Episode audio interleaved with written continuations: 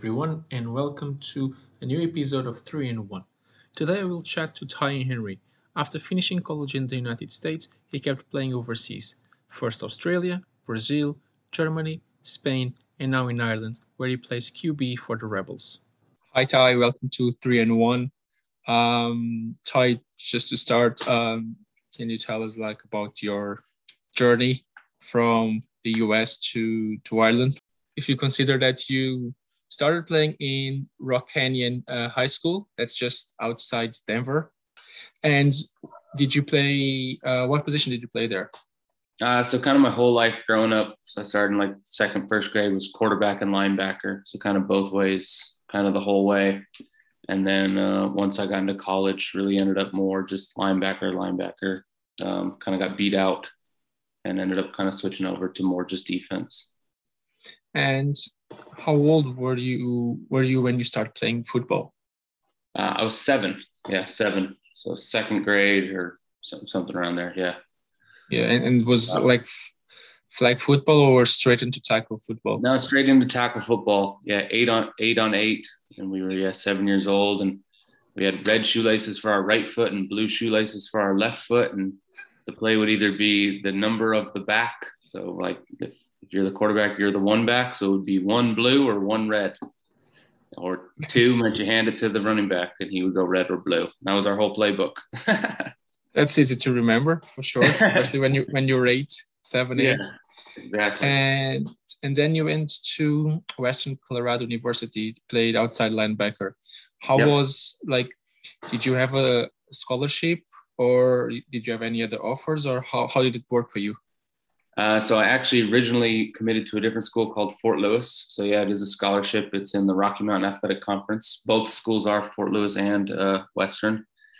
Um, kind of in the same conference there in the you know the mountains of Colorado. Uh, I went to Fort Lewis. We had a coaching change and some different things happened, so I transferred away from Fort Lewis and then went to Western for my last my four seasons that I played college football at how, how was the the adaptation to from quarterback uh, to outside linebacker then in college? How did that? I know you said you played outside linebacker or linebacker as well. Yeah, mostly inside linebacker in uh, high school, and really back when I was in high school, everyone ran triple option, kind of like what Air Force Academy or the Naval Academy run. So we would be under center, and as the quarterback, I'd either hand it to a fullback going straight ahead or run around the edge to pitched ball. We were never in shotgun. We didn't throw much. And so I was used to playing middle linebacker, which was just they either handed it to the fullback or the quarterback went around the edge. Um, so college was an adjustment just in everyone started to run spread and passing concepts and the skill level was higher. And I probably weighed 205 pounds in high school and they wanted me to be 230 pounds, 230, you know, or more in college kind of way. So that was probably the biggest adjustment was the lifting and the eating and then the toll that that kind of puts on your body. Um, and like this decision to become a linebacker linebacker which i don't know if was super natural for me i believe. But did you have offers to play um, quarterback in another, for another college? Yeah so i looked at that and even before my last year in college i looked at going dropping down a level um, to try to become a quarterback. Um, but pretty much to be at that level or a higher level, it was to be a linebacker because my high school was kind of just showed that I was a good athlete. Um, so I'm only I'm six feet tall. I was 200 something pounds. So they were thinking, is he a safety? Is he a linebacker? Is he a running back, a receiver, a tight end? We don't really know. Is he a quarterback? Because we just didn't throw a lot. Yeah. So the film wasn't there to show coaches like, no, I think he is a quarterback. So I think if I played in a different offense in high school, and if guys like Russell Wilson and Kyler Murray's and some of these guys that are more my height, Baker Mayfield's had come around earlier, it would have been yeah. a lot easier. Um, but with the way it was, it was like, yeah, I'll go play something athletic. And do you do you regret that now that uh, the, the way it played out? Uh, I don't regret how the way anything played out because I think it's all worked out fantastically. I've had a great football career and I've learned a lot and played a ton of positions and um, I think that, yeah, the thing I am best at is quarterback, um, which is weird. So that it was kind of weird that I went away from that. But now I kind of gained some other skill sets from it.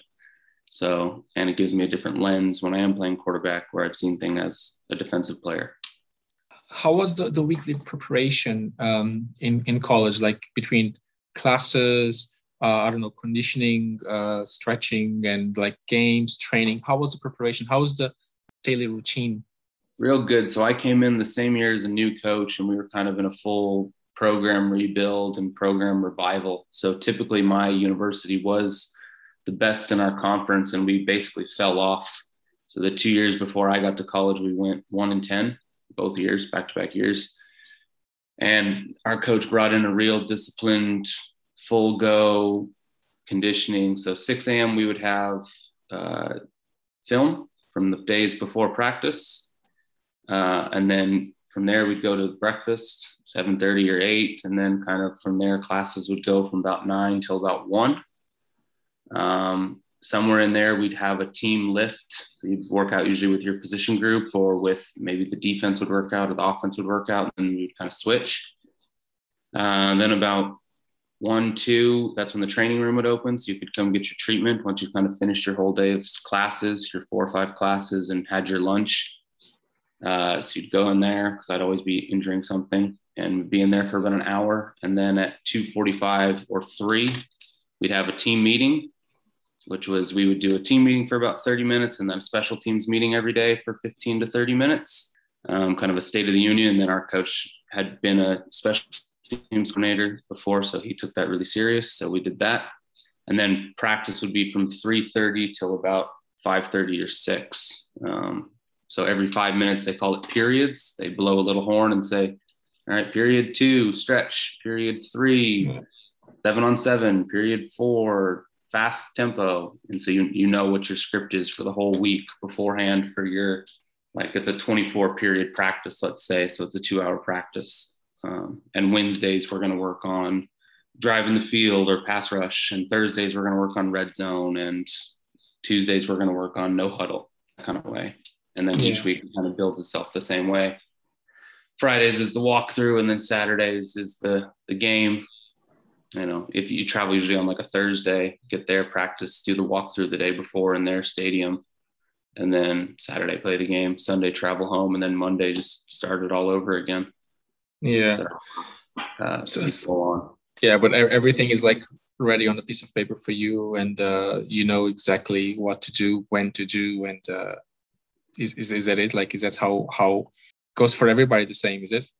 Yeah. When to lift, when to eat, when to, we'd have to like, you know, a lot of them schools, you have to weigh yourself before and after practice to make sure you're getting the proper, you know, water and those electrolytes kind of stuff before and after. And you're usually on the meal plan with the school and eating right and all that kind of stuff. So the whole day, a lot of me and my buddies would even go like train a little bit after we finished that just to try to do a little bit extra. And isn't that a little bit boring, like from a perspective that you have no control of your of your uh, weekly routine? Uh, so we were up in a mountain town. So if you didn't like football, then yeah, you would have quick. Like there wasn't a ton to do where I went to school, other than we played football and we went to school and kind of did it over again. But there weren't distractions, that's for sure. But I, it never really bothered us. We were like so focused on kind of turning the program around, and we we did big time. So that kind of paid off. And for what you know, is that the same like in NCAA Division One as well, like the big schools, or that's it, it a bit different there? Do you know uh, how pretty, it works? Pretty much the exact same schedule. So a lot of they just kind of copy and paste their schedule to each other and do things the same way. The only things that'll be different between the different divisions and conferences will be scholarship numbers or no scholarships or kind of what level of talent you can bring in or that kind of way. But the structure of the day and of the season is very similar. And did you ever play or train with a, a guy that's uh, made to the to the NFL? Yeah. So our running back is the Chargers running back. His name's Austin Ekeler. So that was yeah. my college roommate kind of the whole time.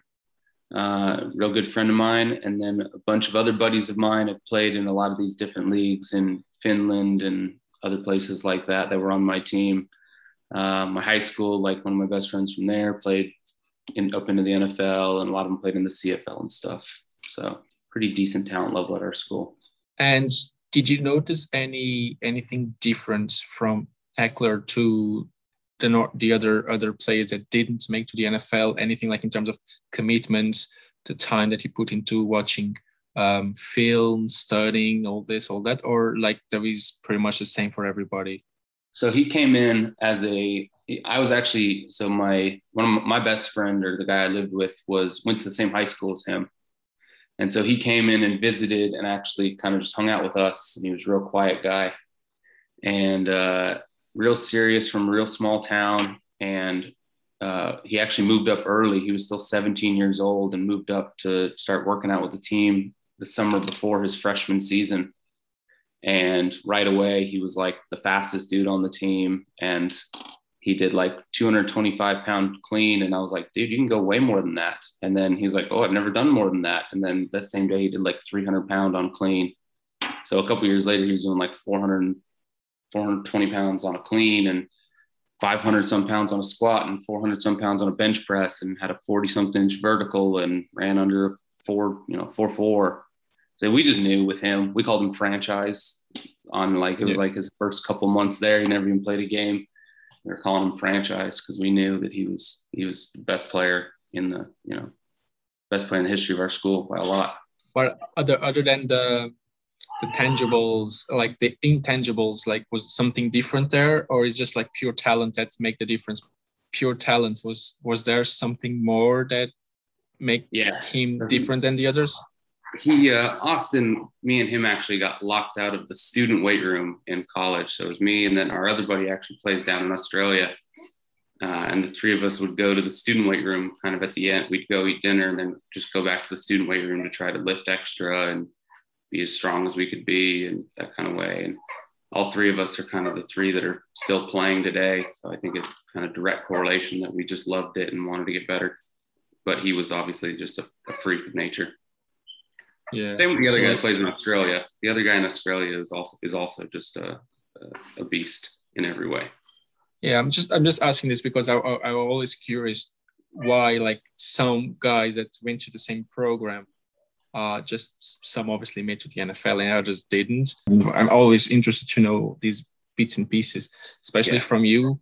That's somebody or you friends with somebody that actually made to the to the NFL. That's why I, am For him, to. It was a perfect concoction of hard work and just natural raw talent.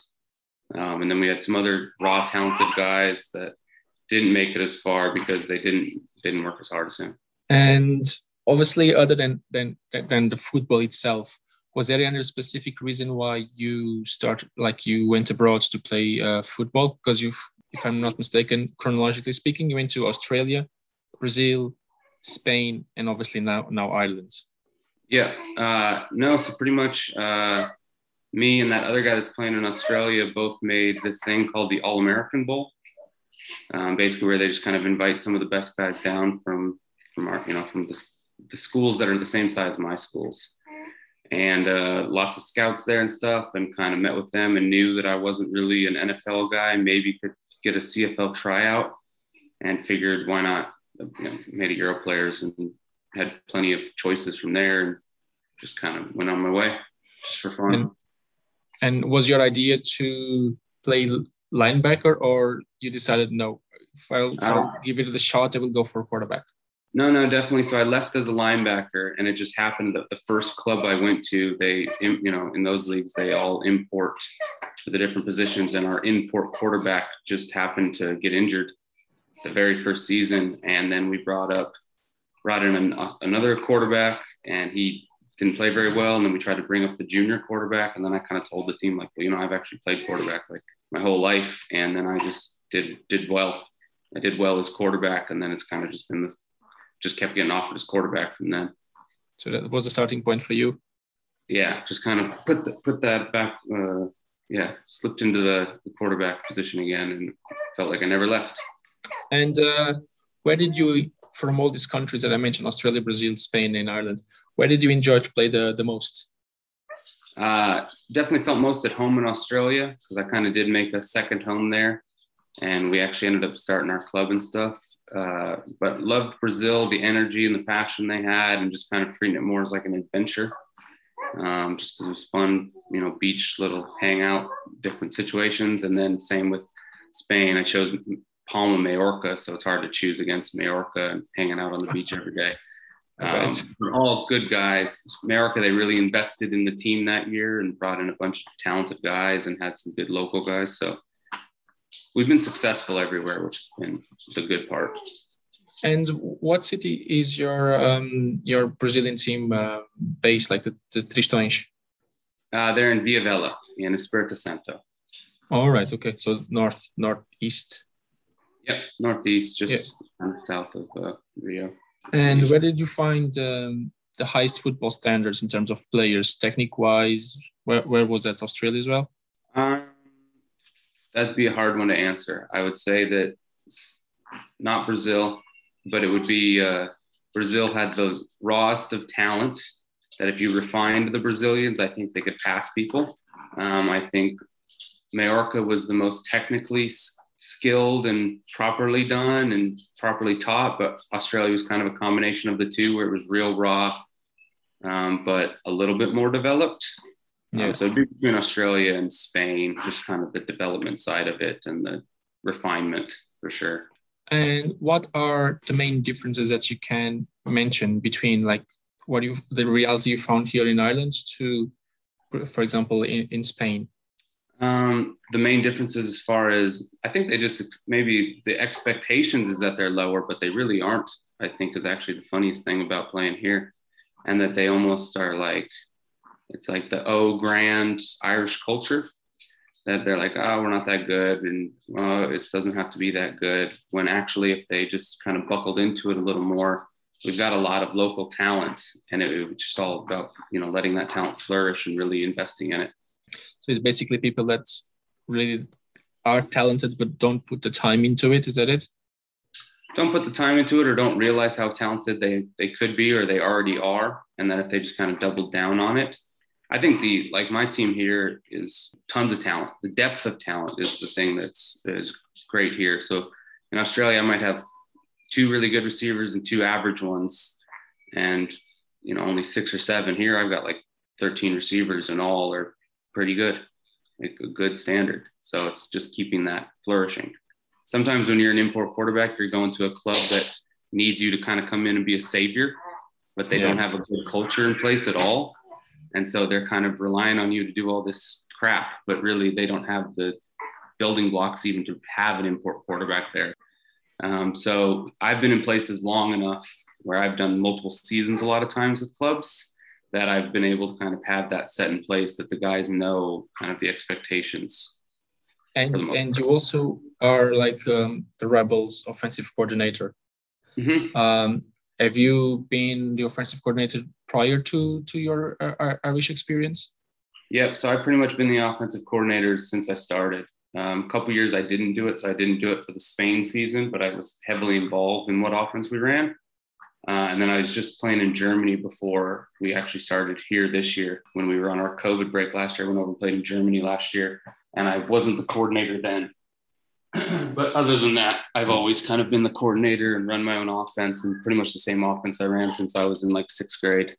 And um, where did you get your uh, your concepts and, and all that formations and your system basically from? Just from your experience, or is that you keep you put time to study and to develop yourself?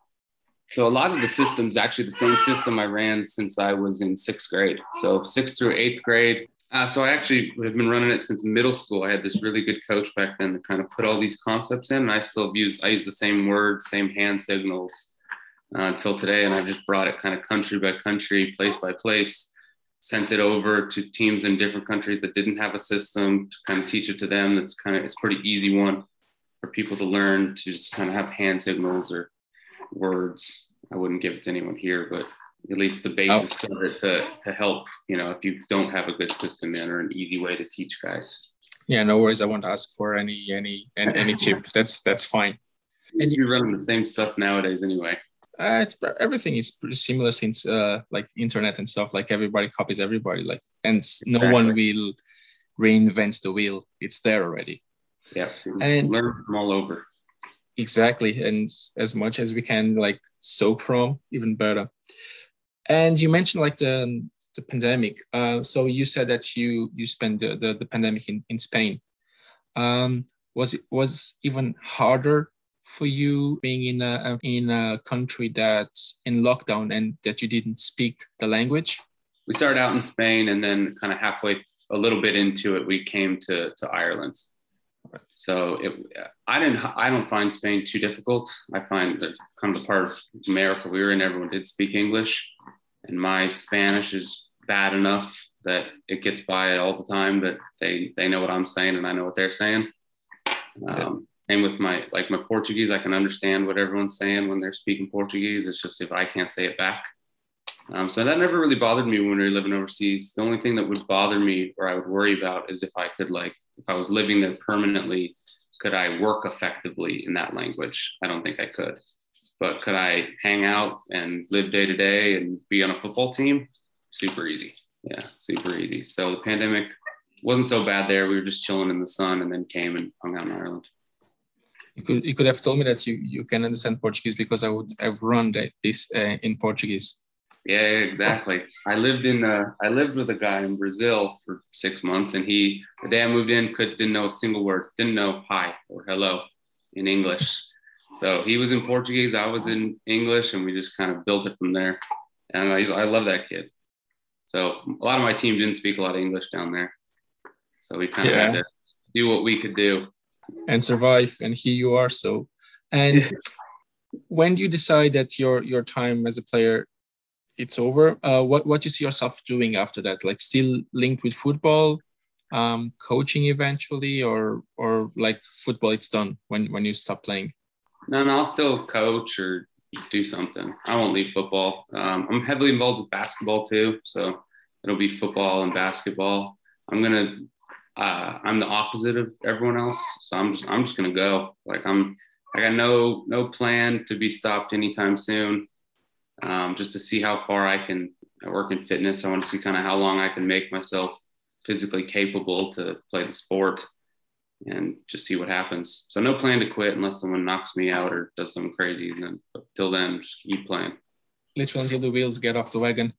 yeah, unless they get off the wagon so bad that everyone's like, "All right, dude, these wheels are off. Let's do something else. But till then, I'm going to keep going. And um, because obviously, like football, it's it's an important um, thing for you. Uh, how much work do you put in your uh, into your off seasons? Like, do you do you st- study um, games that you play during the season, or it's just like more technique and and physical physical aspect of, of the the game? Yeah, I think just repping. So I think the biggest thing with football is it's is getting enough basic technique down with all the guys. So even for me, just enough basic technique that then I can just rep that a thousand times. So as a quarterback, you pretty much end up throwing like five or six routes all the time and making two or three run reads and two or three protection reads. So you pretty much just do those like 10 things a lot and get really good at those 10 things. That's way more important than kind of focusing on a bunch of stuff. So in the off season, I'll t- I take a good you know break from football. Don't think about it too much, or just go throw because I enjoy going to throw and work out because I enjoy trying to stay fit. But that's that's about it. And because because obviously you, you change countries like quite a bit. Um, do you see yourself staying in Ireland for for the long run, or that's like depends on what the, the future holds for you? No, so yeah, we've we've bought a house here in Ireland and two kids, and we should stick here. Um, I don't see anything taking us away or anything. Um, maybe maybe one one or two last hurrahs to try some other leagues or something. But I feel like I've kind of properly seen everywhere, played everywhere, and football is no matter what country you're in, what conference, what high school, college, pro, amateur, it's all it's all football, and it kind of is what you make it. That's what I always tell the guys. Uh, I think there's a lot of guys here in Ireland that think like, oh, I'm not playing, you know, at the highest level in Europe or whatever. But the grass is, I always say, the grass is green where you water it. So if we keep watering our our own football league and our own team and club, we'll have as good a football as anybody.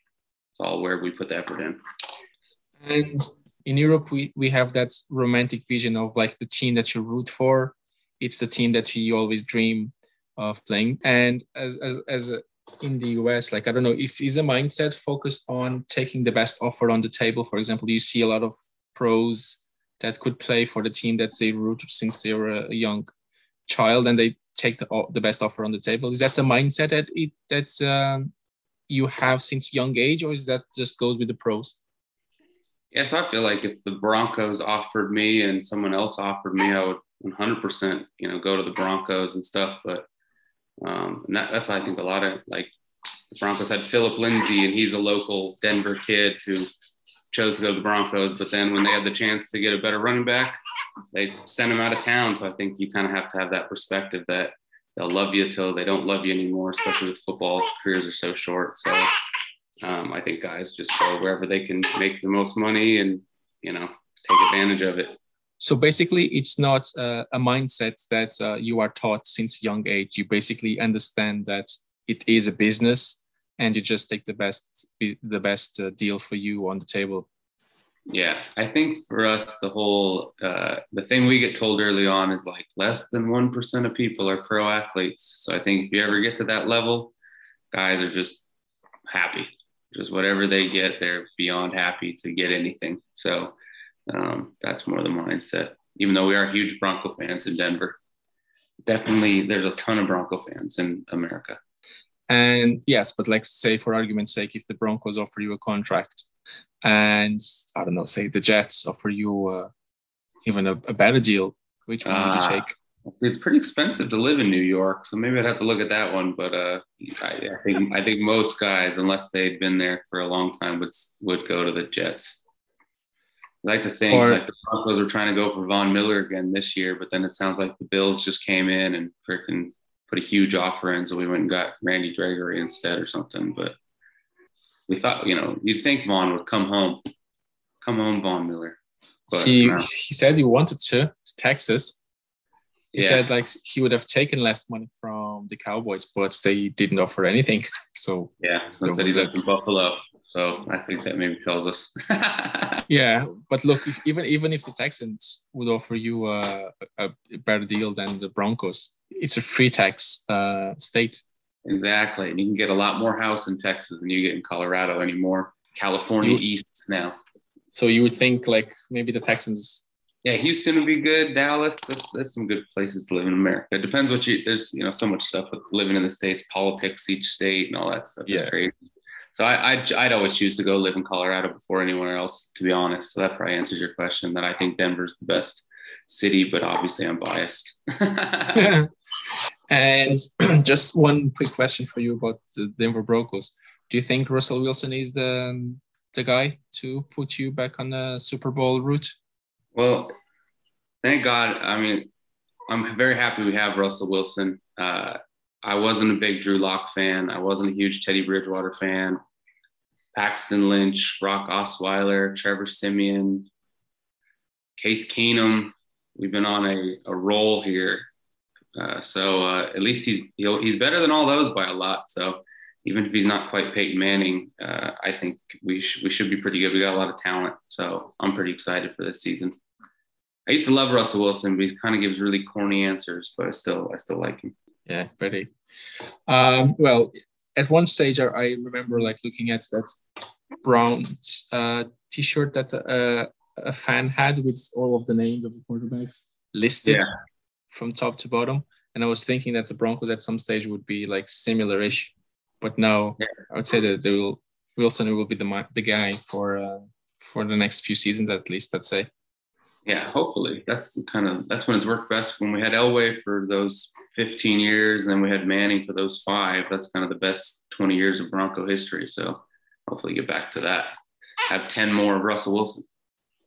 Would you would you risk um, a record for the season? The the Broncos, I think, will go 11 and six. 11 and six. Okay. Tough division, but uh, yeah, the Chiefs and the Chargers. I mean, I've watched the Chargers so intensely with them having Austin that they're talented. They're always so talented, but they just I've never seen a team like the Chargers. Like they'll be up, they'll be playing amazing. Herbert will be playing amazing. Keenan Allen will be going off. Mike Williams, and then they'll their kicker will miss like three extra points, or they'll get a pass interference. And like I've never seen a team do stuff that happens to the Chargers. And uh, I still don't really buy into the Raiders. I think last year maybe they were just playing on emotion. So I think the Chiefs will get first and Broncos will get second. I, I think the Chargers are just missing a, a coach, if I'm honest. I don't Yeah. think Bradley Bradley is the um, Bradley Stanley is the uh, the answer.